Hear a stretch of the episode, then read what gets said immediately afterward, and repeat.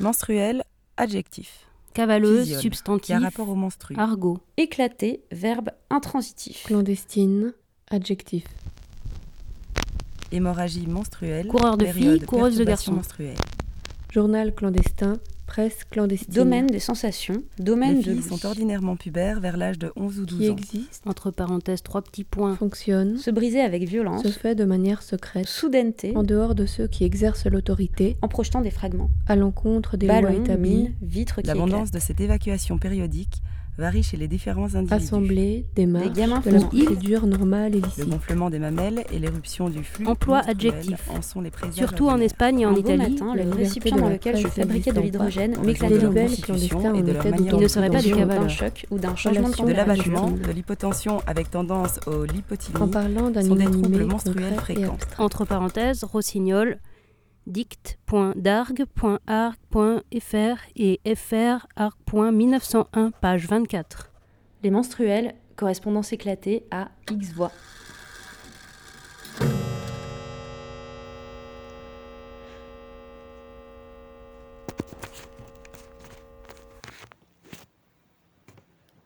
L'été, il commençait le 21 juin dans le sud de la France. Je n'avais pas assisté à une fête de la musique depuis plus de dix ans, par un snobisme mêlé d'une gêne de la foule. Cette année, je m'en réjouissais autant que de la pluie qu'il introduisait sans durée, et sans penser à rien, chaque ambiance me pénétrait. Balade zapping, entrée, plat, entrée, dessert, entrée à volonté, antipasti, pouce-café, ça me faisait cet effet. Samba, speedcore, reggae, batucada, technotrance, et hop, au dodo pour continuer le lendemain une composition musicale à trois. Je n'ai plus envie de faire de trio. Je ne sais plus non plus si j'ai envie de faire de la musique. Je ne sais plus quoi penser. C'est par ces doutes que se clôture cet été musical. Mais à côté de la musique, j'ai jeté mon stérilet, repris mon cycle, j'ai entamé un suivi avec une poignée de spécialistes pour contrer mes douleurs de hanche. Posturologue, podologue, ostéo, orthoptiste, kiné, thérapeute. J'ai traversé la France et l'Espagne en trois jours. J'étais seule à conduire. Il y a eu une journée avec 16 heures de route. Il y a eu des paysages dont je ne soupçonnais pas l'existence. Il y a eu la peur de ne pas avoir la force de rentrer.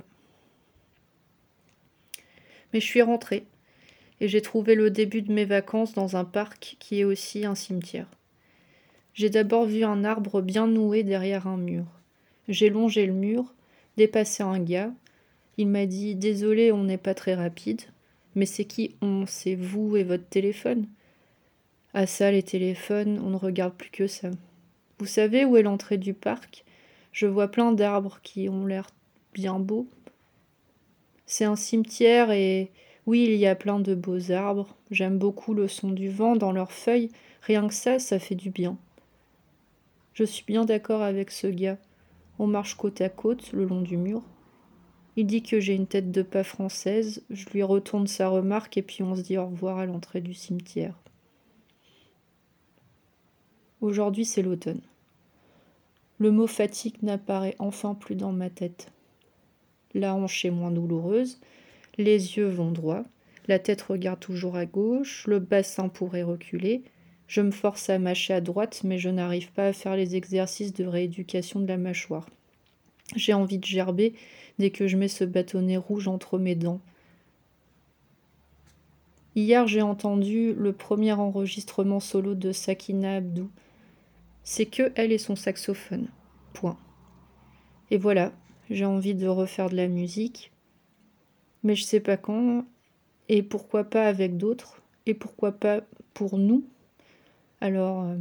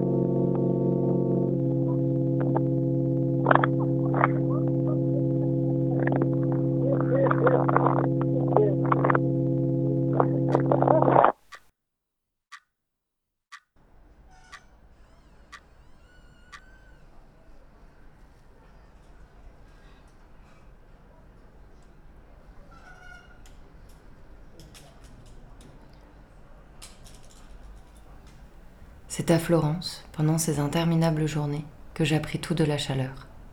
Ce fut un véritable événement que cette chaleur-là. Il ne se passa rien d'autre. Il fit chaud, ce fut tout, dans toute l'Italie. On parla de 47 degrés à Modène, à Florence. Combien fit-il? Je ne sais pas. Pendant quatre jours, la ville fut en proie à un calme incendie, sans flammes, sans cris. Angoissée autant que par les pestes et les guerres, la population pendant quatre jours n'eut pas d'autre souci que de durer. Non seulement ce n'était pas une température pour les hommes, mais pour les bêtes non plus, ce n'en était pas une. Aux eaux, un chimpanzé en mourut.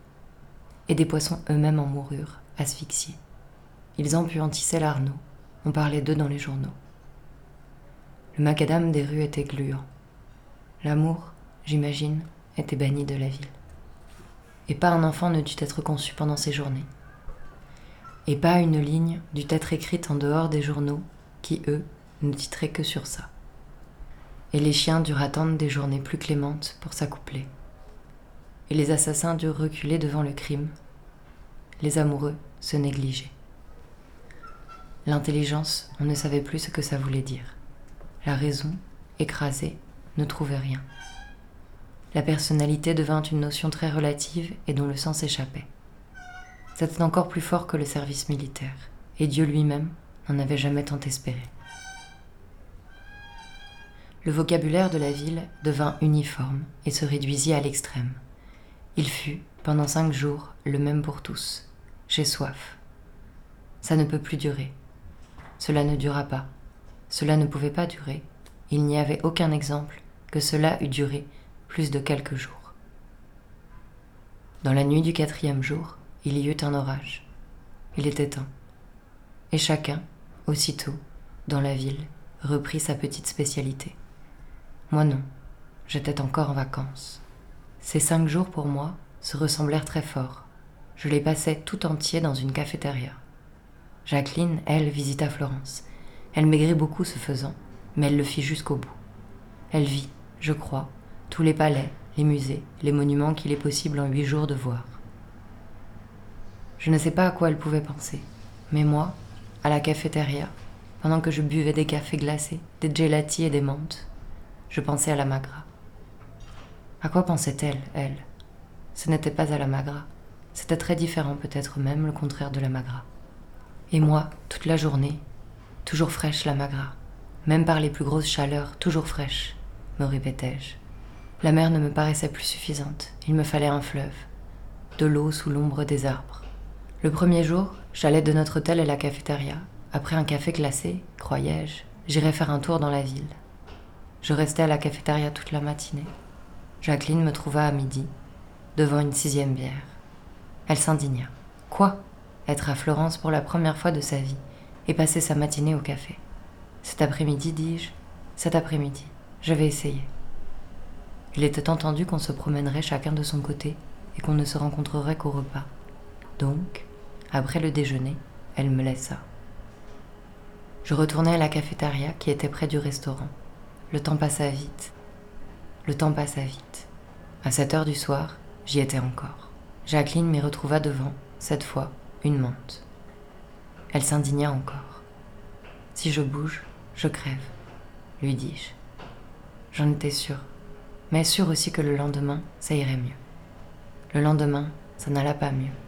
Mais ce jour-là, je fis l'effort convenu. Après le déjeuner, une heure après que Jacqueline fut partie, je quittai la cafétéria où j'étais quand même retournée, et je m'élançai dans la rue, tournée Beauharnais. Où était l'Arnaud? J'en demandai la direction à un touriste qui me l'indiqua aussitôt. J'avais surtout envie, à vrai dire, de voir les poissons crevés qui flottaient à sa surface. J'y arrivais. Du quai, je les vis. Les journaux exagéraient. Il y en avait, mais bien moins qu'ils le disaient. Je fus déçu. Quant à l'Arnaud, il n'avait plus grand-chose de commun avec celui de la route de Pise, avec celui de ma jeunesse en somme. Une cochonnerie, me dis-je, un filet d'eau. Et avec ça, plein de poissons crevés encore. C'est l'Arnaud, me dis-je, avec mauvaise volonté. Mais en vain. Il ne me fit aucun effet. Je m'en allais. Les rues étaient pleines, mais surtout de touristes. Ils avaient tous extrêmement chaud. Il y en avait deux ou trois courants qui partaient de l'Arnaud. J'en suivis un pour m'encourager et j'arrivais sur une place. Je la reconnus. Où l'avais-je donc vue? En carte postale, trouvai-je. La place des seigneurs, bien sûr. À son orée, je m'arrêtai. Eh bien, la voilà, me dis-je. Elle flambait sous le soleil. L'idée de la traverser m'anéantit littéralement. Pourtant, du moment que j'en étais arrivé là, il fallait que je la traverse. Tous les touristes la traversaient. Il le fallait. J'y vais, me dis-je. Mais, chose imprévisible, je m'assis sur une marche de la galeria. J'attendis. Ma chemise, lentement, se mouillait et se collait à mon torse. Et ma veste, lentement, se mouillait. Et voilà qu'elle commençait à coller à ma chemise. Et moi, à l'intérieur de ma veste et de ma chemise, j'y pensais. Je ne pouvais plus penser à autre chose. L'air, si on peut dire, au-dessus de la place, s'irisait comme au-dessus d'une mouilloire. J'y vais, me répétai-je. Mais un ouvrier arriva droit sur la galeria. Il s'arrêta à quelques mètres de moi, tira de sa sacoche une clé anglaise de grande taille et dévissa une bouche d'eau qui se trouvait à mes pieds. Le caniveau se remplit à ras-bord. Je le regardais et un vertige me prit. L'eau sortait de la bouche en un jet brillant. Se coller la bouche sur la bouche d'eau et se laisser remplir comme le caniveau. Mais heureusement, les poissons crevés remontèrent à la surface de ma mémoire. L'eau venait peut-être de l'Arnaud. Je ne bus point, mais je pensais à elle, la Magra, d'autant plus. Depuis mon arrivée, chaque objet, chaque heure me la rendait plus désirable. Je le sentais bien. Il en fallait encore peu, très peu, pour me faire partir à Roca. Tout doucement, j'y arrivais. Mais ce peu qu'il fallait encore, ce ne fut pas ce jour-là qu'il arriva. La place ne fut pas suffisante. D'ailleurs, je ne la laissais pas mûrir. Après avoir vu l'eau du caniveau, je renonçais à la traverser. Je me levais et m'en allais. Par des rues étroites, je regagnais la cafétéria où j'avais passé la matinée. Sans que j'eusse à parler, le garçon, rien qu'à ma vue, comprit de quoi il retournait. Une grande menthe glacée, me dit-il. Voilà ce qu'il faut à monsieur. Je la bus d'un trait, puis, affaissé sur ma chaise, je la transpirai longuement, cela jusqu'à l'heure de retrouver Jacqueline. Ce fut ma seule promenade dans Florence, je veux dire ma seule promenade touristique. Après quoi, je ne bougeais plus du café pendant deux jours encore.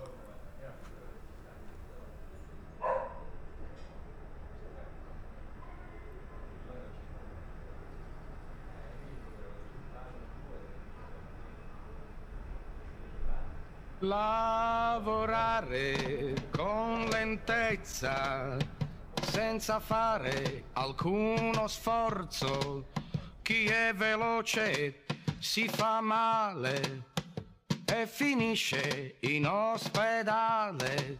In ospedale non c'è posto e si può morire presto. Lavorare con lentezza senza fare alcuno sforzo. La salute non ha prezzo, quindi rallentare il ritmo. Pausa, pausa, ritmo lento. Pausa, pausa, ritmo lento. Sempre fuori dal motore. Vivere a rallentatore. Lavorare con lentezza, senza fare alcuno sforzo. Ti saluto, ti saluto, ti saluto a pugno chiuso.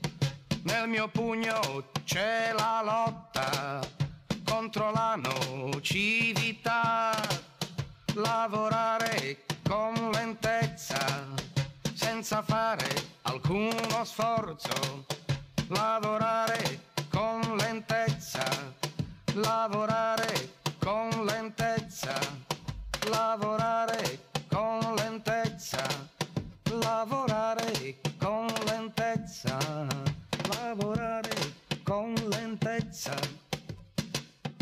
I lavori massacranti esistono perché i pesi e i compiti non sono egualmente distribuiti Adoro il lavoro, ma detesto la fatica. La fatica è quel dolore fisico che si oppone alla continuazione del lavoro. Perciò io...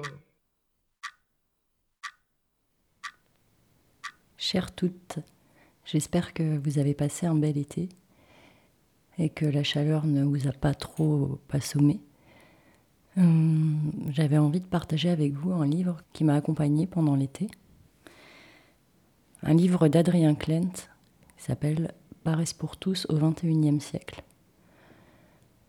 Un livre que j'ai lu euh, en traversant les 40 degrés bretons, puis euh, la Corrèze, hum, le Cantal, la Drôme, l'Ardèche, avec toujours cette quarantaine de degrés euh, assez étouffante. Et, à l'heure là où je vous lis ces mots, les températures sont redescendues et ce sont maintenant des orages qui s'abattent sur le sud-est de la France de manière assez violente. Et j'avais envie de vous lire un extrait de ce livre-là parce qu'il m'a fait du bien au milieu de cet été plutôt inquiétant. Je crois qu'il m'a donné un petit peu d'espoir. L'espoir que, que les gens se réveillent, qu'on ait ensemble vraiment la volonté de changer les choses. Je vous embrasse. Belle rentrée.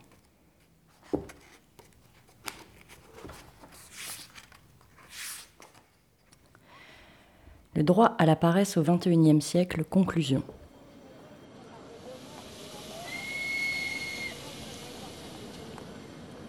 Dans l'an 1, le chef-d'œuvre de GB, une de mes planches préférées s'intitule Prenez garde. Elle déroule en parallèle le récit de travailleurs le matin sur un quai de gare.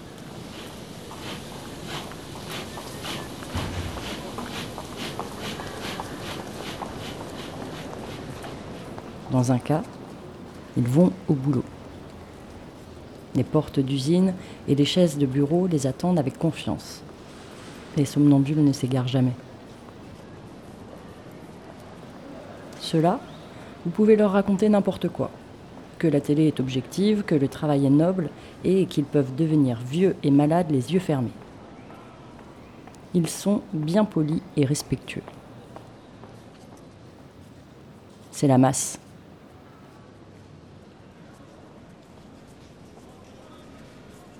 Dans l'autre cas, sur l'autre colonne, ils sont en voyage au boulot. Ils imaginent que le train va peut-être vers la mer. Terminus. Ce n'est pas la mer. Ils le savaient bien. Mais ils vont à l'usine et au bureau et pas dans des petits hôtels pour faire l'amour.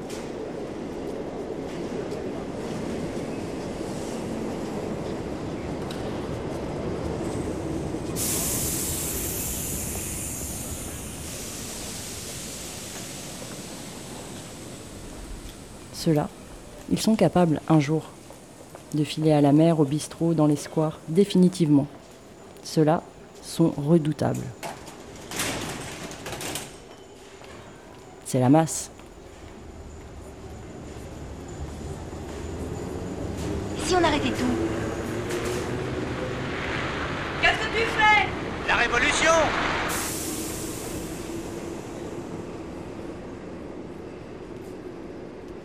Et GB ajoute une dernière ligne au bas des deux colonnes. Comment? Ce sont les mêmes?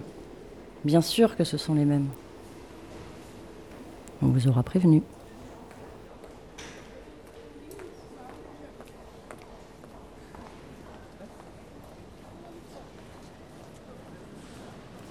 Eh bien aujourd'hui, c'est exactement la même chose.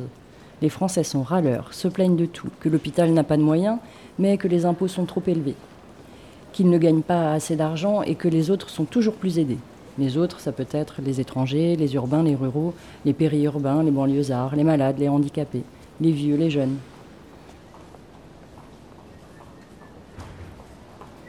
Ils disent qu'ils n'ont de temps pour rien faire, mais ils regardent des heures de séries sur Netflix tous les jours. Ils disent que le Covid tue beaucoup, mais ils ne voient pas qu'un quart d'entre eux aura un cancer, qu'il leur faut deux bagnoles par foyer et que l'essence est trop chère, mais que l'on pollue trop et que tout est foutu, mais aussi, mais aussi, les Français donnent 7,5 milliards d'euros par an aux associations caricatives. Ils font des clubs de parole pour partager leurs lectures. Ils sont bénévoles ou pompiers volontaires. L'usage de vélos ne cesse de progresser. Les potagers et jardins partagés se multiplient. Les magasins éco-citoyens aussi. Les ressourceries et autres lieux de mise en commun débarquent un peu partout. Et depuis le printemps 2020, l'idée que le travail doit l'emporter sur tout le reste n'est plus complètement une idée fixe. Comment ça, ce sont les mêmes? Bien sûr que ce sont les mêmes. Et c'est pour ça qu'il ne faut pas être pessimiste. C'est pour ça que je suis optimiste. La révolution que je souhaite pour le XXIe siècle, d'abord en France et puis dans le reste du monde, c'est une révolution pacifique, où parce que l'obligation du travail tombe, la société tout entière se met en mouvement. En libérant du temps, on libère en réalité la possibilité pour les gens de faire des choses, de se consacrer à des choses.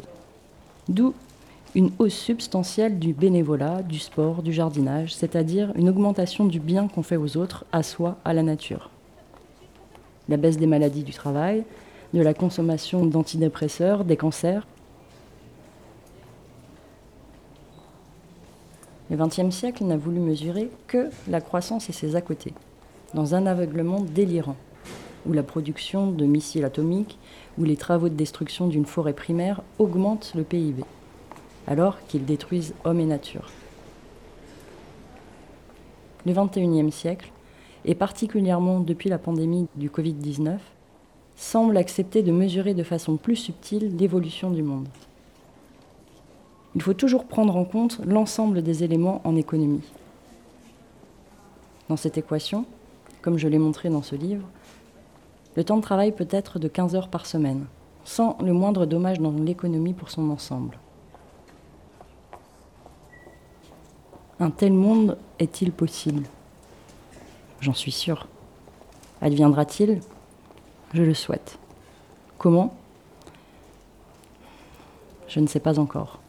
Mais je sais que je ne suis pas le seul, loin s'en faut, à ne plus vouloir subir le monde tel qu'il nous est imposé, à vouloir changer la nature même du système dans lequel nous évoluons.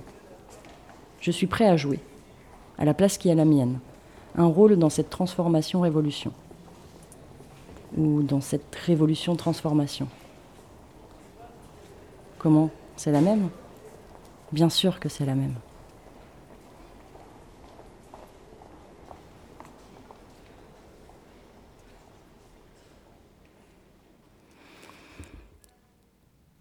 Mais ces mots, j'aimerais les euh, dédier à un ami cher qui euh, a brutalement euh, disparu et qui croyait fort qu'on pouvait encore changer les choses. Et lui dire Hé l'ami, on arrête tout et, et on recommence.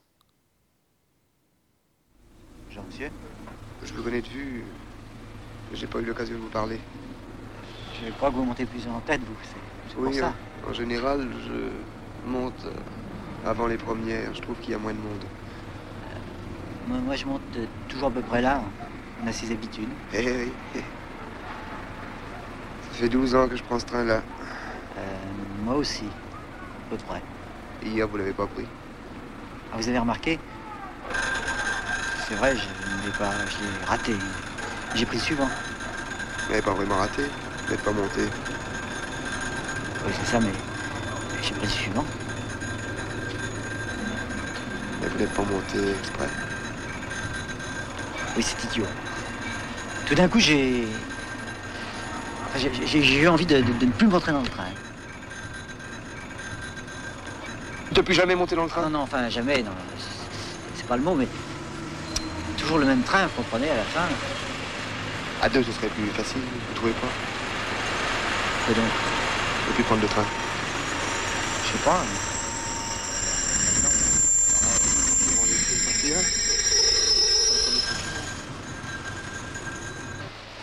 Mais ce qui est bien, c'est qu'on n'a pas peur. euh, Au fond, on craint. Ils vont pas nous donner des gifles, quoi. On n'a rien à Ah. craindre. Et eux Tu crois que c'est par peur des gifles qui se démènent comme ça?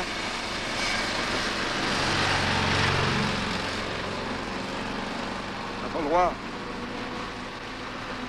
On n'a pas le droit de se conduire comme ça. Oui. On devrait leur dire, vous êtes trop grand pour... euh, vous, êtes, vous êtes trop grand pour prendre des gifles et des coups de pied au cul. On devrait leur dire ça. Là, tu viens de dire un truc terrible, parce que, rends compte, ça fait quoi? Ça fait, ça fait 10 minutes qu'on est, qu'on s'est évadé. hein. Ouais. Et au fond, on a, maintenant, on a quelque chose à dire aux gens. Mais comment on va le dire? Bon, faut, faut qu'on on va trouver quelque chose à dire. on- euh,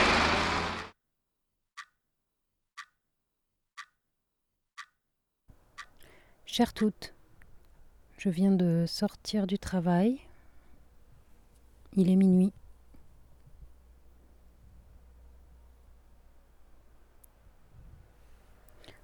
Au loin, on entend les gens qui font la fête sur le port du Croesti.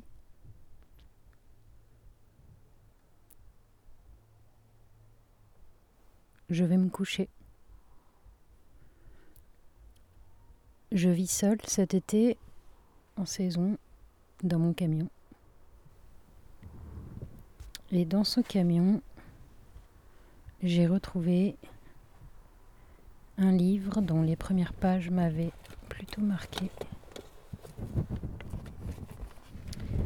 Et qui est un livre de Rick Bass. Donc la lumière, le livre. Rick Bass, le livre de Yak.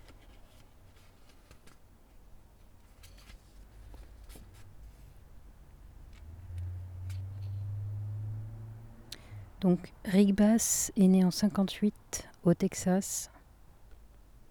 Il a fait des études de biologie et de géologie dans l'Utah.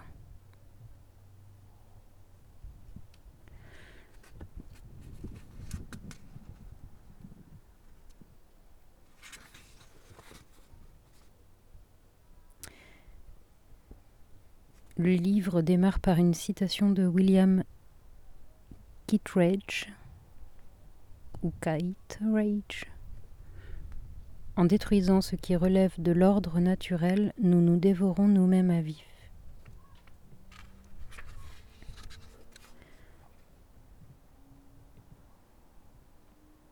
Pardonnez ma lecture si j'accroche des mots parce que je ne vois pas très bien avec cette petite lumière. Introduction.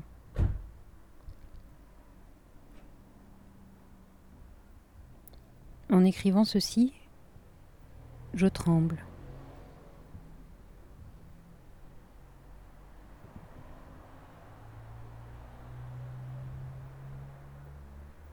Je tremble parce que c'est l'hiver dans la cabane où j'écris, ce nid à rats sans fenêtre et sans chauffage.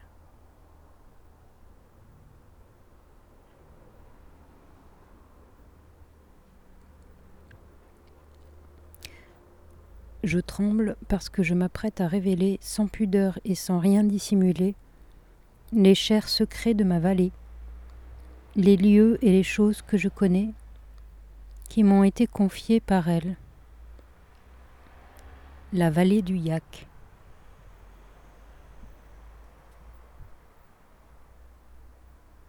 Lorsqu'on écrit un roman, une nouvelle ou j'imagine de la poésie, on pénètre un espace, un sanctuaire pareil à un autre monde. On y perd tout contrôle, et lorsque l'on ressort de ce lieu qu'on a habité et désigné par l'écriture, c'est animé d'une énergie nouvelle et d'une vision neuve des choses. On a touché du doigt un mystère, c'est magique. Il n'y a pas d'autre mot pour qualifier cela, pas d'autre moyen de l'expliquer. Et c'est cela que j'aime pister ou pourchasser, ce sentiment, ce lieu qui cherche à s'échapper. Ce livre est autre chose. C'est un livre source, un manuel, une arme du cœur. Quand on est écrivain, on donne au lecteur. On n'exige rien de lui. Ce serait criminel, tout comme connaître la chute de l'histoire ou son déroulement dès le départ, au lieu de les découvrir chemin faisant ou tout à la fin.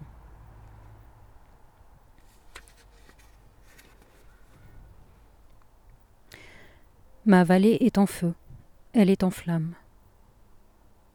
Voilà plus de vingt ans qu'elle se consume. Ses récits, ce plaidoyer pour son salut, c'est tout ce que je sais faire. J'ignore si un livre peut aider à protéger une vallée et ses habitants. Je sais qu'un livre risque plutôt de leur faire du tort en ces temps où il s'agit de posséder, où le monde marchand a fini par nous avoir, nous aussi, à force de nous répéter que nous voulons le meilleur avec un M majuscule, l'occasion unique, le haut du panier, que la révélation des secrets invisibles et sauvages de cette vallée pourrait y attirer de nombreux acquéreurs, ceux qui viennent prendre au lieu de donner. Le Yak n'est pas une destination idéale. C'est un endroit à préserver, un lieu où éprouver notre force et notre compassion, ou ce qu'il en reste et que les publicitaires n'ont pas étouffé à force de nous conditionner. Cette vallée subsiste dans le territoire des 48 États contigus et elle représente une dernière chance d'expliquer à l'Amérique des entrepreneurs, les compagnies forestières notamment, que nous avons, en notre qualité d'humains, gardé au plus profond de nous une forme d'être, un désir ardent, une complicité avec la nature, que nous ne sommes pas un troupeau qu'elle peut entraîner à son gré. Ce que je veux dire dans tout ça,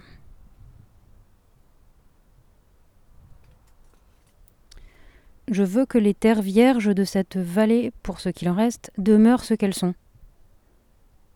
Je ne suis pas contre l'abattage des arbres, mais je suis contre l'idée de poursuivre les coupes à blanc. Trop souvent, nos adversaires traitent ceux qui, comme moi, veulent protéger les forêts d'écolos rétrogrades. Je n'écris pas ceci sur le mode de mes précédents livres, surtout pas de mon roman. Ceci n'est pas un livre, pas vraiment plutôt un produit de la vie dans les bois. Un peu comme un bloc de rhyolite, la ramure abandonnée d'un cerf, un crâne d'ours, la plume d'un héron. Je suis convaincu que ceux qui entendront le message du yak, exploitants forestiers ou militants de l'environnement, s'accorderont à dire qu'il faut soustraire ce site à l'Amérique des affaires. Je suis sûr et certain que le yak, 191 000 hectares aux deux tiers défrichés, peut encore être sauvé. Il a cédé jusqu'ici parce que l'inertie règne, mais je doute qu'elle règne à jamais. Je tremble car ces mots que j'écris, on les retrouve à la lettre dans toutes les publicités qui nous arrivent par courrier et qui plaident toutes les nobles causes d'ici et d'ailleurs. ces causes où les enfants, invariablement, payent le prix fort. Ces causes qui nous stupéfient par leur banalité, leur étendue, leur omniprésence. Pour nous mettre un peu de baume au cœur, nous battons en retraite. Nous les reléguons dans une partie de notre cerveau, une case vide, inerte et avare, avant de nous réfugier dans l'art. Une lecture, un morceau de musique, un tableau, pour apaiser le flot d'adrénaline, le coup porté à l'âme.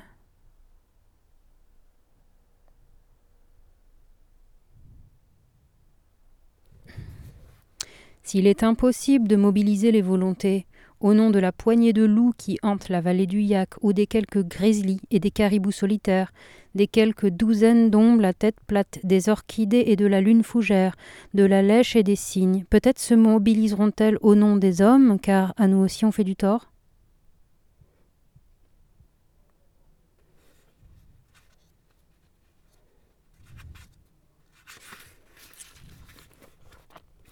C'est l'histoire peu glorieuse des États-Unis qui se raconte ici, avec pour héros les exploitants miniers et leurs hommes de main, pour décor les villes d'entreprise, une histoire d'intolérance et du fric facile qui décourage d'envisager sereinement l'avenir. Les loups, les cygnes et les ours attendent patiemment. Et nous, nous nous, sauverons nous-mêmes, j'en suis certain, si nous sauvons la vallée du Yak. Vous pouvez lever les yeux au ciel et repousser ce livre, ce produit, en m'entendant parler ainsi. Et si tel est le cas, j'aurais failli à mon devoir envers les gloutons et les ours, envers mon voisin Jess qui sculpte d'immenses totems, cinq à six lents, dans les troncs de pins morts. J'aurais trahi mes amis qui tannent les peaux d'animaux pris au piège et en font des tenues en daim qu'ils vendent parfois aux firmes cinématographiques, aux acteurs et actrices qui tournent ensuite des publicités pour ces mêmes compagnies forestières et pétrolières dont nous achetons les produits et qui sont résolus à éradiquer les dernières terres vierges, les derniers espaces sauvages. Il nous faut la vie sauvage pour nous protéger de notre propre violence. Il nous faut la nature sauvage pour contrer cette culbute dans le noir, infinie et tourbillonnante, où s'est précipitée une démocratie branlante déstabilisée par le big business. Nous sommes un pays adolescent qui imite les poses viriles des cow-boys Marlboro à la mâchoire carrée affichée sur Madison Avenue. Il nous faut la force des lys, des fougères, des mousses et des éphémères. Il nous faut la virilité des lacs et des rivières, la féminité des pierres, la sagesse du calme, sinon du silence. Depuis trente ans, les organismes, au premier rang desquels le Service national des eaux et forêts, et les industriels qui manipulent ce scandale secret répètent d'une année, sur l'autre leur platitude. Nous avons changé. Et avant, nous étions méchants parce que nous ne savions pas, mais nous, nous sommes devenus gentils. Nous nous sentons concernés et tous les jours, c'est le jour de la Terre. Tous les jours, dans le Montana et l'ouest des États-Unis, c'est le jour de liquidation totale. Les industriels pillent les fonds et le domaine public à un rythme tel qui ne leur laisse aucune chance de s'en remettre.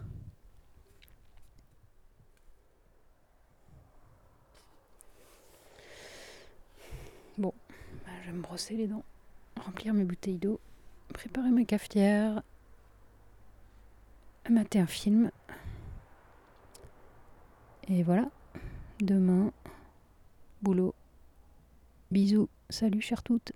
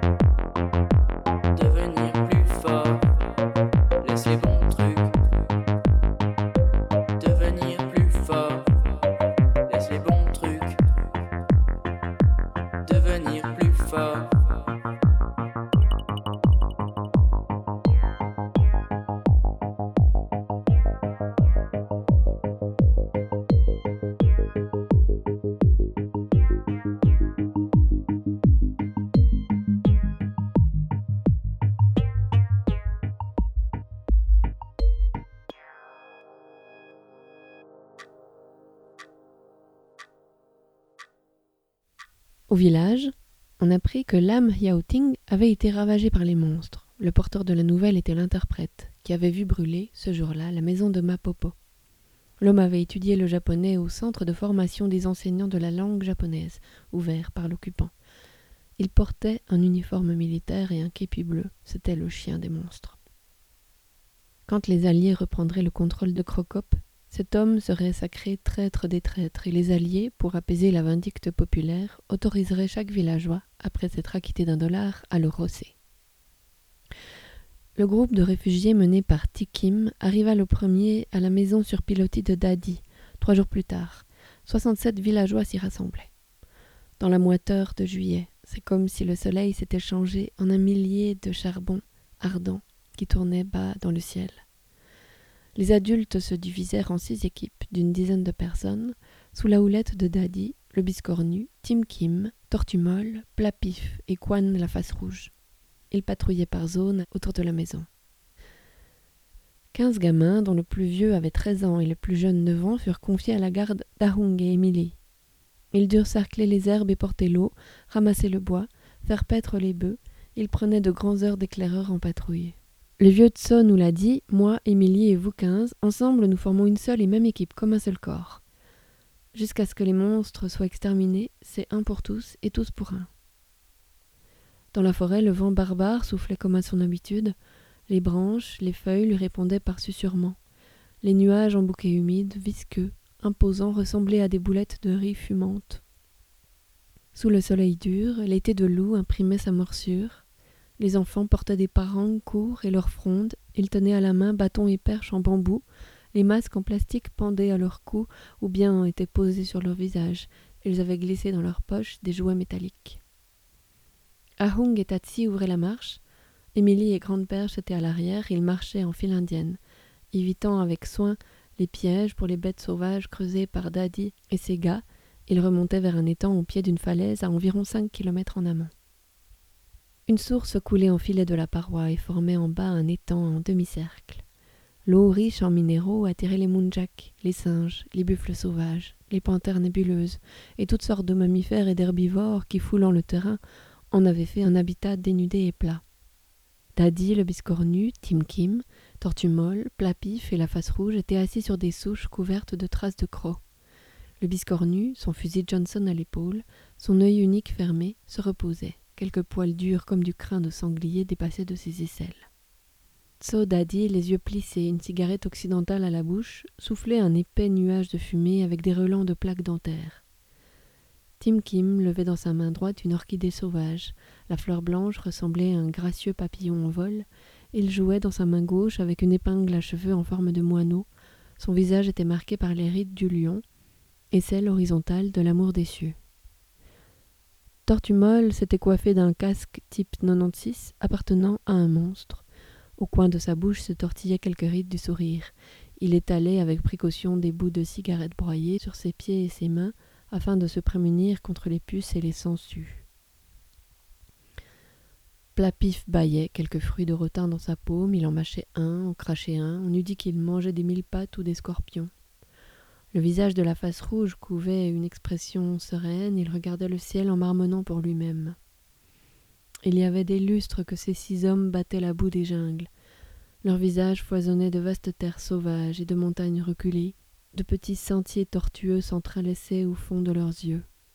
Devant eux, des fusils tout neufs, qui venaient des magasins de maigres et de plats-pifs, étaient empilés, les canons bleus violacés luisaient de leur froid éclat métallique, les crosses couleur poil de singe ressemblaient à des fagots de bois prêts à être enfournés. Les quinze gamins gigotaient devant eux. Ahung et Émilie les firent mettre sur deux rangs.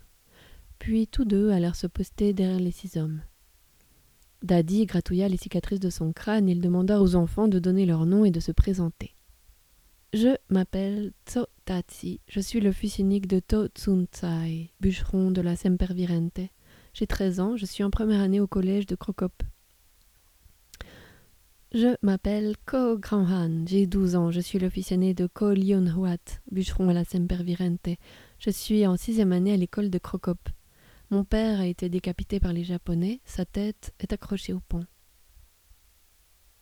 Je m'appelle Gyam Untian. J'ai 12 ans. Je suis la fille cadette de Gan Kan Nam. Je suis en sixième année à l'école de Krokop.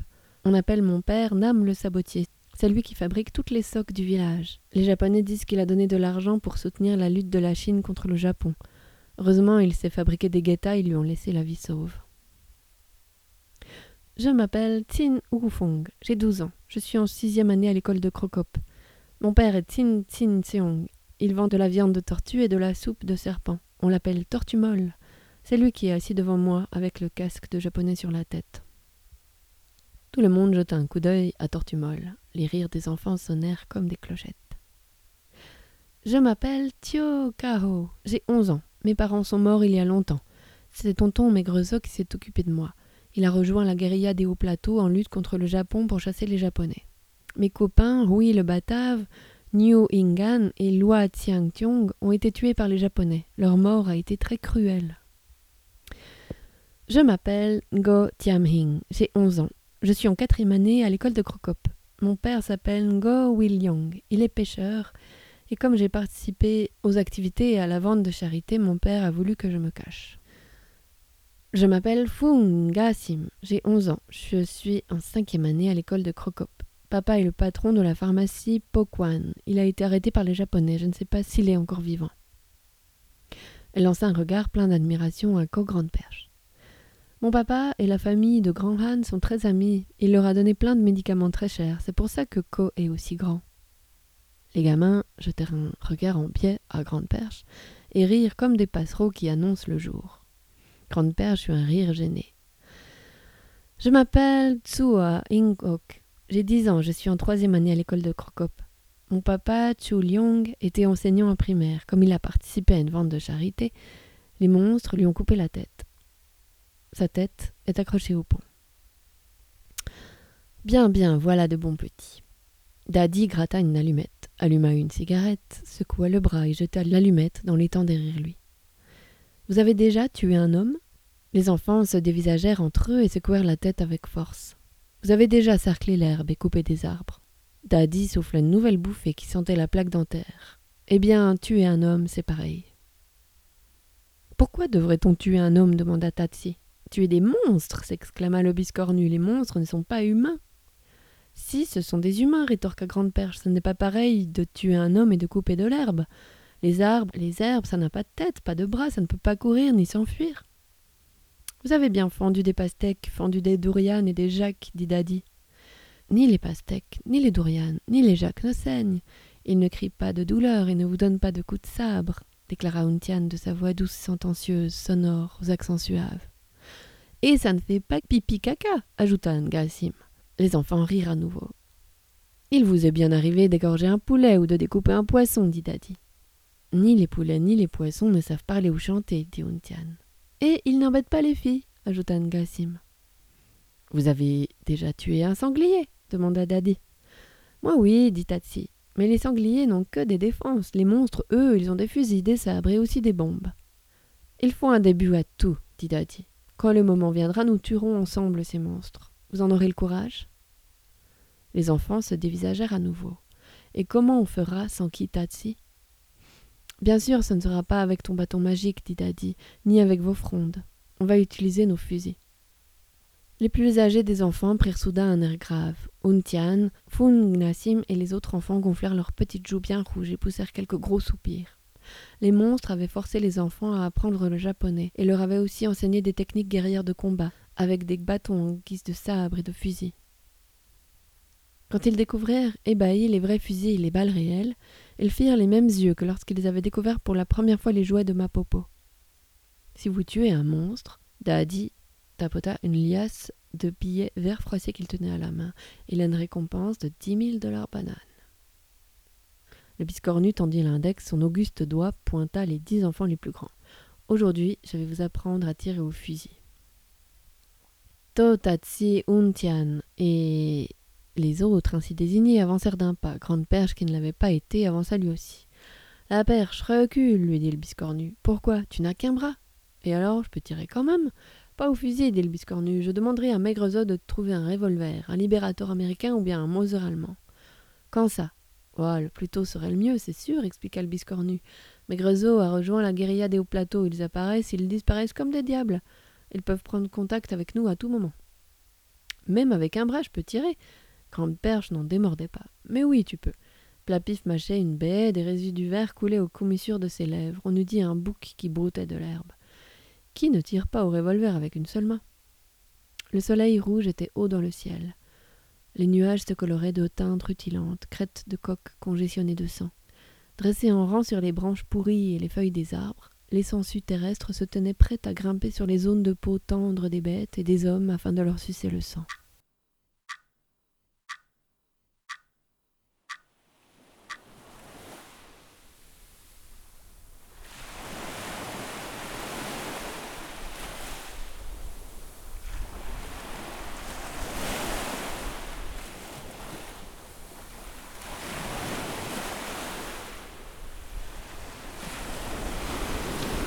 Un peu de musique forte.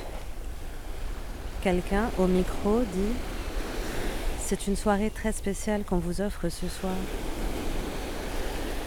Dans quelque temps, nous pourrons voir les feux d'artifice au-dessus de la baie.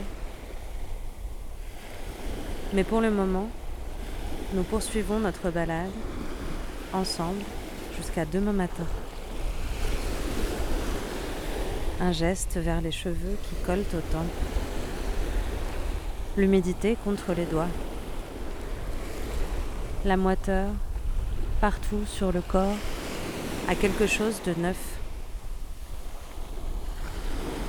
Ce ne sont pas ses cheveux, ce n'est pas sa peau, ce ne sont pas ses organes à l'intérieur.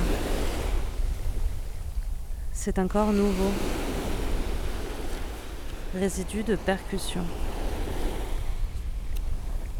Elle a un cœur dans la poitrine dans la gorge, dans les poumons, dans les jambes, au creux du ventre. Partout, un cœur. L'odeur des gens se mêle à la chaleur du sol, aux alcools dans les verres, au bord des lèvres. Les grillades, la farce et les légumes presque dans les mains. Toutes les odeurs presque dans chaque main dans chaque peau. C'était une journée chaude. Il y avait à faire comme tous les jours. Tous les corps ont enduré la même chaleur et se retrouvent là, sur la plage, pour accueillir la nouvelle année.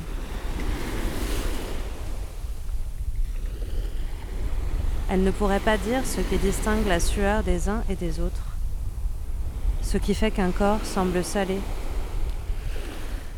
et un autre sucré ou aigre, ce qui à l'intérieur se mêle aux résidus collés aux peaux. À l'intérieur, on ne sait jamais.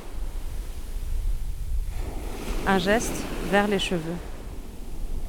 Il est encore possible d'en faire un chignon sans attache qui retombera mollement presque aussitôt.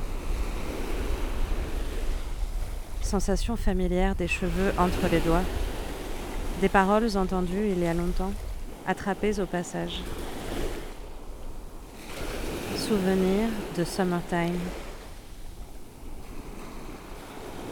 S'il n'y avait pas la fête autour, elle pourrait s'endormir. Ou c'est plutôt parce qu'il y a la fête que s'invite une somnolence sans forme.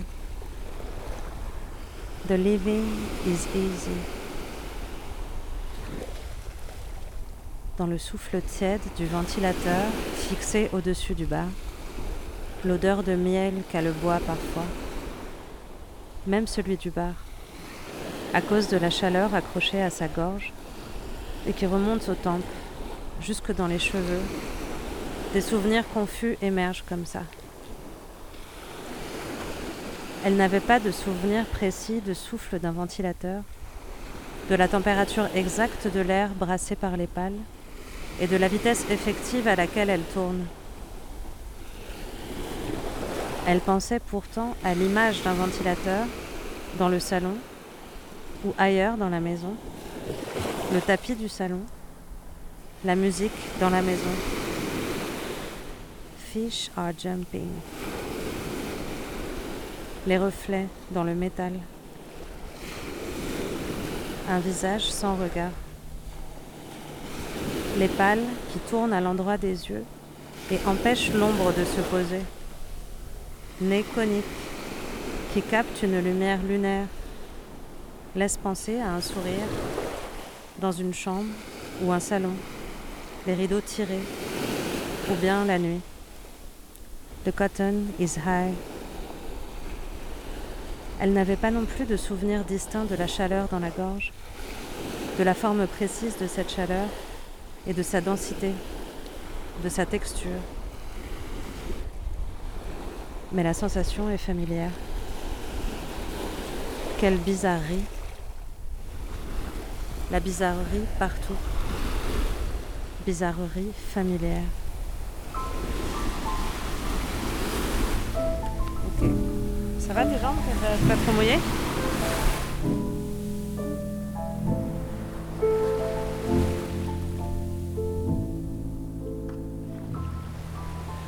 Summertime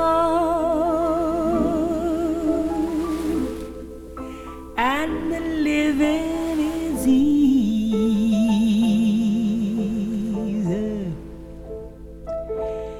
Fish are jumping and the cotton is high.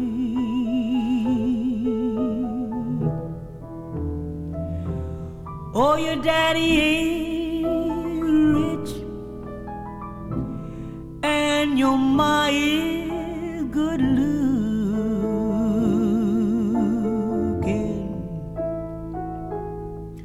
So, hey, little baby,